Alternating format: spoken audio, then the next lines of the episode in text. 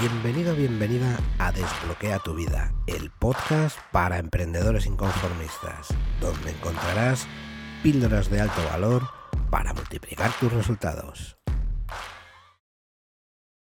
Muy buenos días a todos y bienvenidos a esta nueva píldora de Desbloquea tu vida en la que vamos a hablar de por qué nos putea el cerebro primitivo, qué está pasando en esas cabecitas. Uno de los sesgos más importantes de nuestro cerebro primitivo es su sesgo de negatividad. Su principal objetivo es mantenernos seguros, a salvo. Es por eso que está más interesado en lo negativo que en lo positivo. Ya le vale. Esta cualidad del cerebro está destinada a detectar el peligro, aunque en estos tiempos no exista riesgo de que nos coma un diente de sable o nos aplaste un mamut, cuando la vida era mucho más peligrosa y mucho más dura. Esta cualidad era de, vital importancia, ya lo que, que nos jugábamos era la vida, no era, no era poca cosa, era la vida, por lo que actuar de forma rápida era vital, pero evidentemente hoy en día no tenemos esos peligros, tenemos otros, que no sé cuáles son peores, pero tenemos otros. Como digo, en la actualidad no existe este riesgo y la mayoría de nosotros no nos enfrentamos a la muerte a diario. Bendito sea. Es por culpa de este sesgo de negatividad implantado en el primitivo que nos encontramos continuamente en alerta, en tensión, estresados, aunque la realidad nos manifieste otra cosa. Si te preguntas por qué a pesar de tener un negocio, una familia y que la vida te vaya bastante bien, si sigues teniendo esa necesidad de enfocarte en lo que se te ha escapado y como que parece que nunca tienes suficiente, viene de ahí, viene de este cerebrito, del primitivo, en concreto de ese sesgo de negatividad implantado. Esto nos lleva muchas veces a comparar nuestra vida sin darnos cuenta de que siempre va a haber alguien con más dinero, con más éxito, con más formación y mejor calidad de vida. Nos gusta o no, pero siempre va a haber alguien, siempre va a haber alguien mejor. Además, cuando estamos empezando un negocio, por ejemplo, tendemos a compararnos, tenemos esa asquerosa costumbre de compararnos con aquellos que tienen grandes resultados, que ya llegan, que ya llevan tiempo en ese proyecto, que están, están en la cima, que realmente tienen lo que nosotros queremos. Lo cual esto déjame decirte, esto es una comparación injusta para ti, para ti y para mí el que lo haga, y que en realidad no mereces. No te compares con, la gente que está arriba, que ya lleva un proceso, que lleva un tiempo, no puedes compararte. Es algo injusto que te va a frustrar y no te va a llevar a ningún tipo de resultado positivo en tu vida. Ellos ya llevan un camino recorrido, han pasado por un proceso que tú ni siquiera has empezado o estás empezando, con lo cual entiende que es injusta esa comparación. Hay una frase que me encanta de Marco Aurelio. Dijo, codiciamos lo que vemos. Si tu vecino tiene un BMW, un X5, pues claro, evidentemente tú quieres un BMW o similar, pero claro, ya no te vale ese X5.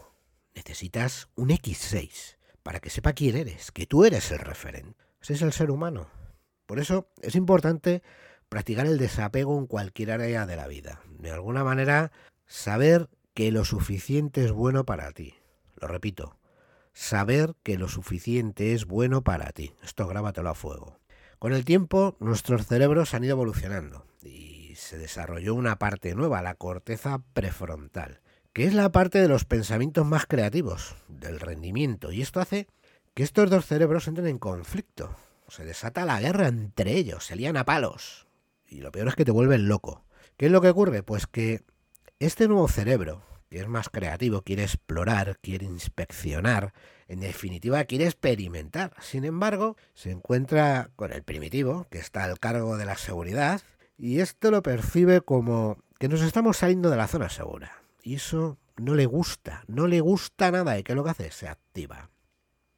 El primitivo no entiende que eso que queremos hacer son beneficio, que, que nos mejora la vida. Simplemente lo que interpreta es que, está dejando la puerta abierta. Y eso no le mola, supone un peligro. Cualquiera puede entrar, imagínate, si entra cualquiera ahí. Pues muy bueno que sea para nosotros, le da igual. ¿Cuál es el proceso? En cuanto salimos de nuestra zona segura, conocida, y afrontamos algo nuevo, se pone en funcionamiento la amígdala y libera cortisol, que es la hormona del miedo, del estrés. Y es de esta forma que empezamos a destruir todo aquello que hemos empezado a construir desde nuestro cerebro prefrontal de una forma inteligente. Cuando oímos hablar del autosaboteo o el síndrome del impostor, lo que está sucediendo es esto, ese conflicto entre ambos cerebros. Están a palos, están a palos y te están volviendo loco. Sucede lo que ya habrás escuchado alguna vez. Entramos en el modo de lucha o huida. Nuestros pensamientos que provienen del prefrontal quieren que avancemos, que crezcamos, tener un negocio de éxito, encontrar esa pareja, ese pibón, ese tiaco, tener esa casa con la que llevamos soñando años. Mientras que el primitivo, que es un triste el tío, es que joder, es un triste, entra en guerra con el prefrontal, porque se opone rotundamente a nuestro crecimiento. Es posible que estés eh, encontrando mucho sentido en algunas situaciones en tu vida con lo que te estoy explicando. O más bien, ¿cómo te lo estoy explicando? ¿Quieres asociar otra cosa? ¿Te has preguntado alguna vez por qué cuando empiezas una tarea nueva, un proyecto nuevo, aparecen un montón de distracciones? Somos adictos a las benditas distracciones. Sabes que tienes que escribir ese mail, grabar ese vídeo, pero sin saber por qué, ¿no te ha pasado? Te entra hambre, tienes ganas de ir al baño, te acuerdas de que no le has dicho hoy a tu pareja que la amas por quincuagésima vez. ¿No te ha pasado eso alguna vez? Estoy seguro de que sí, alguna ha pasado eso, seguro. Estarás diciendo, joder, Lorenzo, me lo estás poniendo muy negro, muy chungo. ¿Qué hago? ¿Cómo solvento esto? Pues la solución a tal compleja situación no es otra que, a pesar del miedo, no detenerse. No pararse, no te pares. Sigue, porque esto, esto va a sacar lo mejor de ti, va a desarrollar tu capacidad de afrontar las situaciones adversas vas a eliminar las distracciones porque ahora sabes lo que está pasando. Entonces no te vas a sonar a chino, no te vas a volver loco diciendo qué coño pasa aquí en mi cabeza.